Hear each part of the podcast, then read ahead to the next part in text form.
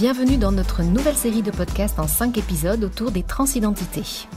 Aujourd'hui, nous retrouvons Lauriane, éducatrice spécialisée au Cassis. Elle interroge Marc, Azur et Jeanne, qui ensemble nous diront comment être un bon allié et quelles luttes restent à mener.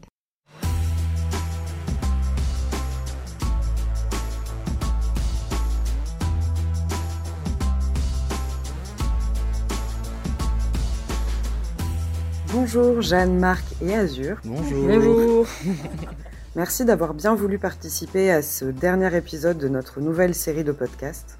Aujourd'hui, on avait envie de parler avec vous de comment on peut être un bon allié des personnes trans. Déjà, je pense que ça passe par euh, le fait de, s'éduquer. S'instruire, ouais. Ouais, s'instruire, euh, être sensibilisé sur les sujets. C'est une grosse partie du travail. Déjà, si on montre aux personnes qu'on s'est intéressé et qu'on comprend, qu'on ne juge pas, c'est déjà beaucoup. Dans la société, les, gens, ils, ils pensent qu'il faut être tolérant. Et là, je ne pense pas qu'il faut être tolérant. Il faut que les gens nous respectent, quelle que soit notre apparence, qu'on ait fait une transition euh, ou pas de transition, quelle que soit donc notre identité de genre on a le droit d'être respecté. Mais euh, oui, du coup, je suis assez, euh, je suis d'accord avec ce que avec ce que tu viens de dire. En fait, la, tolérance, souvent, euh, les gens considèrent que c'est suffisant et que c'est déjà un bon début. Mm. Mais la tolérance, c'est pas du tout pareil que le respect et l'acceptation. Donc oui, oui, il faut être tolérant, ça c'est sûr. Mais dans le terme tolérant, il y a un côté de je fais un effort surhumain. Pour, euh, Alors que finalement, c'est pas voilà, grand en fait, chose. c'est hein. ça. C'est... Oui, en fait, ce que vous dites, c'est que vous n'attendez pas des autres qu'ils vous tolèrent, mais simplement qu'ils vous respectent, en fait. Oui, voilà, c'est ça. Et puis, euh, qu'il y ait une, une, sorte de reconnaissance de l'existence. Et après, moi, je, je renverserai le truc, c'est-à-dire que c'est à nous de, d'être tolérants vis-à-vis des personnes qui sont euh, ignorantes, qu'on leur explique euh, un petit peu mieux. Bon, on va pas faire toujours notre cartable de VRP et puis d'expliquer toute la journée, c'est vrai que c'est un peu fatigant. Oui, on ne doit pas aux gens des explications en fait. C'est ça, c'est pour ça que je pense que le fait d'être euh, d'être une bonne alliée, ça passe par le fait de, de s'instruire euh, soi-même. Comme ça, on n'est pas constamment sur le dos des personnes trans. Euh, ah, oh, explique-moi, explique-moi, t'es trans donc toi tu sais, donc tu me dois des explications. Et puis on, on, a tous des, des, bonnes journées, des mauvaises journées, puis même on n'a pas à répondre aux questions tout le temps, tout le temps, tout le temps. On peut juste vivre notre vie en, en étant voilà, euh, trans et sans avoir à répondre à des questions toute la journée. Mm. Parce que euh, finalement, euh, c'est pas forcément à nous de le faire. Je veux dire, voilà. On n'a pas besoin de se justifier en fait constamment de notre existence. si finalement la personne en face se pose des questions, se demande des choses, si on lui dit simplement que là tout de suite on n'est pas dans j'ai envie de répondre à tes questions, il y a un formidable outil qui s'appelle Google Et du coup, dans l'idée, quelle, euh, quelle lutte il reste à mener aujourd'hui? Si on prend euh, l'évolution des droits pour les personnes trans, ça a énormément évolué. Il y a eu beaucoup de choses qui ont été faites, c'est super, mais finalement, en fait, il reste de l'évolution à faire dans tous les, dans tous les secteurs. Il n'y a pas un secteur où on peut se dire c'est bon, euh, là ça va quoi. Non, mm. aucun en fait. Mais je dis pas qu'il n'y a rien de fait, je dis que les choses ont été faites, c'est super, mais il faut continuer. On ne peut pas s'arrêter comme ça. Je pense qu'il y a en fait toujours euh, au-dessus de nous une espèce d'injonction à la binarité qui nous fout la pression. Et euh, alors d'abord, ça nous empêche au, début de notre prise de conscience de savoir ce qu'on va faire de, cette, euh, cette forme de pensée que on n'est pas en harmonie avec le genre et notre sexe et tout ça. Donc on et on ne sait pas trop quoi faire de, parce que ça nous, ça nous perturbe euh, mentalement. Donc, il euh, faut d'abord qu'on trouve des réponses, et puis euh, que les gens qu'on rencontre, aussi bien les, les, personnes en lambda que les, le secteur médical, ben, nous accompagnent dans, dans, le respect, ce qui n'est pas toujours le cas.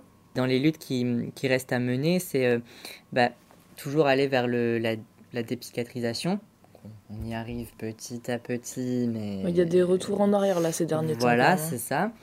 Euh, on a eu, on a eu le, droit, on va dire, de changer notre prénom en, mairie. Je pense que maintenant, il, il, reste aussi à pouvoir faire euh, les demandes de, changement de la mention du sexe à l'état civil aussi en mairie. euh, plutôt pour le côté administratif. Parce qu'aujourd'hui, c'est au tribunal. Oui, c'est au tribunal de, de grande instance. Mm. Euh, c'est, la fusion entre le tribunal de grande instance et, et euh, le tribunal civil. Il, il s'appelle plus comme ça, mais Ah ouais, parce que sur les- toutes les fiches et tout, il y a écrit grande instance, donc euh, c'est- ça, non. c'était toujours grande instance. je sais pas comment il s'appelle, le Bah, tribunal judiciaire, je crois. C'est compliqué le droit, de Ouais, toute c'est façon. tribunal. On va dire moi, on n'a plus besoin d'avocat. Euh, enfin, c'est ouais, ça, voilà, c'est c'est- Ok. c'est Et on long, c'est des délais, documents euh, à remplir. Oui, en fait, c'est ça, c'est qu'on pourrait dire que le, la- le changement de la mention du sexe est judiciarisé, alors que le changement de nom, lui, il est administratif. Oui. Voilà, et que bah, du coup, ce serait bien que le, le changement de, de la mention du sexe soit aussi euh, faisable en mairie. Quoi. Mais euh, pour euh, illustrer un peu ce que je disais tout à l'heure dans les avancées où il en reste partout, par exemple, le, le- le changement de prénom, il, est, il, est, ren- il a été rendu hyper euh, simplifié. Mm. Aujourd'hui, enfin, ça se fait assez facilement euh, dans la loi, hein, dans ce que prévoit la loi. Mais ce qui resterait comme avancée, ce serait de former les agents de mairie parce qu'aujourd'hui, nous, les associations, on reçoit énormément de personnes qui n'ont pas pu faire leur changement de prénom uniquement parce qu'ils ont rencontré des personnes transphobes en mairie. Mm. Ça, c'est juste inadmissible. Parce que le- eux, ils sont hors la loi, mais c'est eux qui font appliquer la loi. Donc euh, finalement, euh, même si la loi est de notre côté, on ne peut pas la faire suivre dans certaines mairies. Et ça, c'est compliqué. Oui, bien sûr. Du coup, est-ce qu'on peut dire que dans les luttes qui restent à mener, c'est toujours de l'éducation? Ah bah ça, De la formation. C'est la principale. Ouais, je pense Avec que ça, la, la, la lutte contre euh, L'incompréhension. l'incompréhension, parce que y a- c'est pas toujours de la haine, hein, parfois Ouais, c'est juste une incompréhen- incompréhension totale. Ben, ça passe par euh, la sensibilisation, euh, l'accès aux connaissances. euh, et puis il y a des gens qui se sentent pas concernés parce qu'ils connaissent personne, entre mille guillemets. C'est juste que ils sont pas au courant en fait. Et du coup, ces personnes-là ne se sentent pas dans l'obligation, j'ai envie de dire, de, de, de faire des efforts, de, de se renseigner, etc. Alors que je pense que si on, on montrait plus au monde que on, vraiment on existe, on est là, on est. On, Puis, en on est fait- en nombre, quoi. Enfin, Et puis, on n'interfère pas dans leur vie, en C'est ça, on, on- juste on existe simplement dans notre petite vie, dans notre quotidien. euh, et, que, et que, comme toute personne, on a envie et on a droit au respect. Je pense que déjà, si on pouvait arriver à faire comprendre ça à l'ensemble de la population, ce serait. euh, Parce qu'en fait, finalement, dans la lutte LGBT euh, en entier, toutes les lettres du cycle, j'ai envie de dire, reçoivent des discriminations. Mm. Mais les personnes trans, c'est toujours assez euh, violent. Ça Mm. va assez vite au niveau des mains. Enfin, c'est Mm. assez- c'est toujours très euh, violent tout de suite. En fait, L'é- l'échelle, elle arrive très vite en haut. Mm. Et euh, finalement, les changements qu'on voudrait euh, qu'ils soient opérés, c'est-à-dire euh, ben, l'éducation des personnes, les facilités administratives et puis l'information au niveau des médecins, finalement, ça change absolument rien dans la vie de tous les jours. Mm. C'est pas une adaptation qu'on demande au reste de la population, c'est une adaptation qu'on demande au, au milieu des secteurs concernés, une respect, acceptation, le respect dans la rue. Mais euh, finalement, euh, pour les personnes qui ne côtoient pas euh, les personnes trans, pour Mm. les personnes pas concernées par la question, il n'y a aucun changement à faire. Mm. Juste le respect, en fait. Donc, euh, c'est parce que souvent, le reproche qu'on nous fait, c'est. euh, Enfin, moi, je l'ai entendu plusieurs fois, c'est euh, mais on va pas changer toute notre vie pour euh, 2% de la population. Mais Je dis, au ça change rien dans vos vies. ouais, ça change rien. ouais. C'est juste, voilà, nous, on a besoin de d'avoir des droits. Enfin, on doit avoir des droits, on, on se bat pour eux et voilà, c'est tout. Alors, vous nous entendez peut-être dans la rue euh, quand on manifeste, mais à part ça, euh, Vous risquez rien à nous côtoyer. On- n'est pas des, des Ouais. bêtes et tout ça. On est des personnes banales comme les autres. C'est vrai qu'on a eu tendance à montrer les personnes trans comme des, des personnages un, un peu exotiques, de cabaret, euh, des gens extra- extraordinaires. mais on est euh, maintenant, on est des, enfin, les, les personnes qu'on côtoyer, des personnes trans, et des personnes comme, euh, tout le monde. Il y a une. euh, ce qui fait toute cette, euh, cette violence et cette non-compréhension, ça passe beaucoup par la, oui, la mauvaise information. qu'on peut voir notamment dans la représentation dans les médias. Si on pouvait arrêter de faire des films et des séries transphobes, par exemple, ça pourrait être pas mal. Parce que du coup, les, les, gens vont vraiment se, se calquer dans ce, dans ce qu'on voit en fait. On, est dans une culture à l'heure actuelle où on se calque beaucoup sur les médias. Voilà, les médias, ils ont dit ça. Euh, dans, tel média, il y a une personne de cette communauté, donc je me calque sur euh, cette personne pour faire le, miroir en fait de toute une communauté. Et du coup, si on passe par une, information mais totalement mais enfin oui, qui, qui, qui n'a aucun sens, qui n'est pas du tout euh, représent, représentative, bah, forcément c'est compliqué après. Et, euh, et, je pense que euh, pour, pour, les personnes trans, il y a vraiment, dans la tête des gens, il y a une espèce de, de nuage, de, de tromperie, de, en fait, la, la transidentité, pour, pour, beaucoup de personnes, ça équivaut à de la tromperie, comme si on trompait les gens en fait dans notre identité. On n'est pas vraiment qui on dit être. Euh, et c'est ça aussi qui amène beaucoup de, beaucoup de violence. Euh, comme si on était des imposteurs. Ouais, voilà, c'est ça. Il y a vraiment cette idée Alors de. Non. On est des imposteurs. Enfin.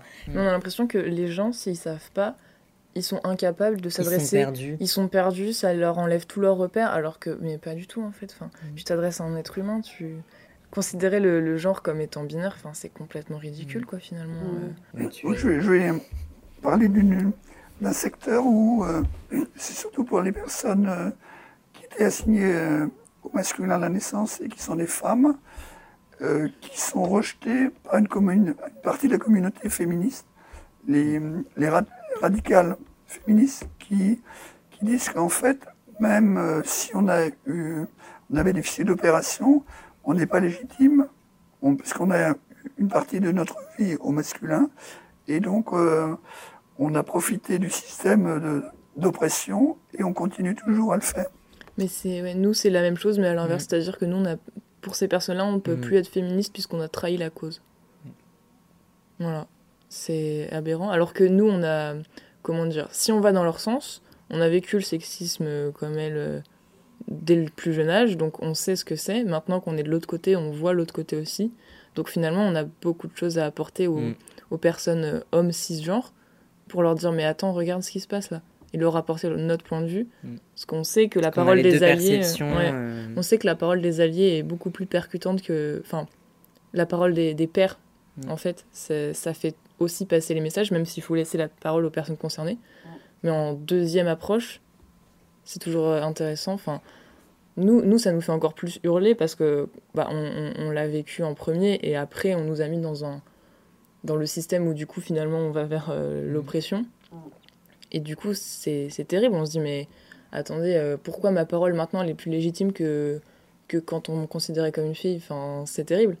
Et apparemment, pour ces personnes-là, on ne on peut pas être féministe mmh. puisque on, on est plus légitime. Voilà, on a trahi la communauté. Mais est-ce qu'on peut se passer des hommes dans le féminisme? Non. Je bah, pense je pense pas non plus. Bah, je pense que c'est important la, la non mixité parce que ça, mmh. ça permet de faire beaucoup de choses. Voilà. Mais euh, pour tout ce qui est politique, euh, il faut donner la parole aux femmes en premier. Enfin, moi, je n'irai pas parler euh, en tant que porte-parole. Hein. Enfin, je me vois pas faire ça du tout. Mais je dirais en backup derrière, mm. ça me paraît important. Parce que. Bon, après, c'est un point de vue. Hein. Bah, c'est comme, comme pour nous, euh, je veux dire, euh, on, on, sait bien qu'il n'y a pas que des personnes trans qui, euh, qui font des études sur la transidentité, qui, Et heureusement, qui, bah, heureusement, qui, qui mènent des combats pour la transidentité. Enfin, on ne peut pas demander qu'il n'y ait que des personnes trans. Au contraire, avoir des alliés, c'est important, c'est bénéfique. Et, et comme dans toute communauté, dans tout combat, je pense qu'on a besoin de, de, personnes non concernées, mais qui sont sensibilisées, qui sans cesse renouvellent leurs connaissances, renouvellent leur, euh, leur façon de parler, etc. Parce que, voilà, comme disait Marc, la sensibilisation par les pairs, ça marche. Bah oui. Ça marche vraiment. Et, euh, et c'est pour ça, voilà, que ben, avoir des bons alliés, c'est important. Euh, avoir des personnes qui nous écoutent et qui, euh, qui re relient ensuite nos, nos paroles pour ceux qui ne veulent pas les écouter, c'est c'est aussi bien. Voilà. On va devoir se quitter. Merci infiniment d'avoir accepté notre invitation. Et à très bientôt. Oui, bah, à bientôt. À très vite, à bientôt. Au prochain numéro. Cette série de podcasts a été réalisée dans le cadre de la quinzaine de l'égalité 2020 de la mairie de Bordeaux par le CASSIS, Centre Accueil, Consultation, Information, Sexualité. Le CASSIS est une association qui a vu le jour en 1981 à Bordeaux et c'est aujourd'hui un centre médico-social atypique au rayonnement régional, spécialiste des questions liées à la sexualité entendues dans toutes ses dimensions. Pour en savoir plus sur nos projets, vous pouvez vous rendre sur nos sites internet et nous suivre sur les réseaux sociaux, la team Cassis sur Instagram ou équipe Cassis sur Facebook.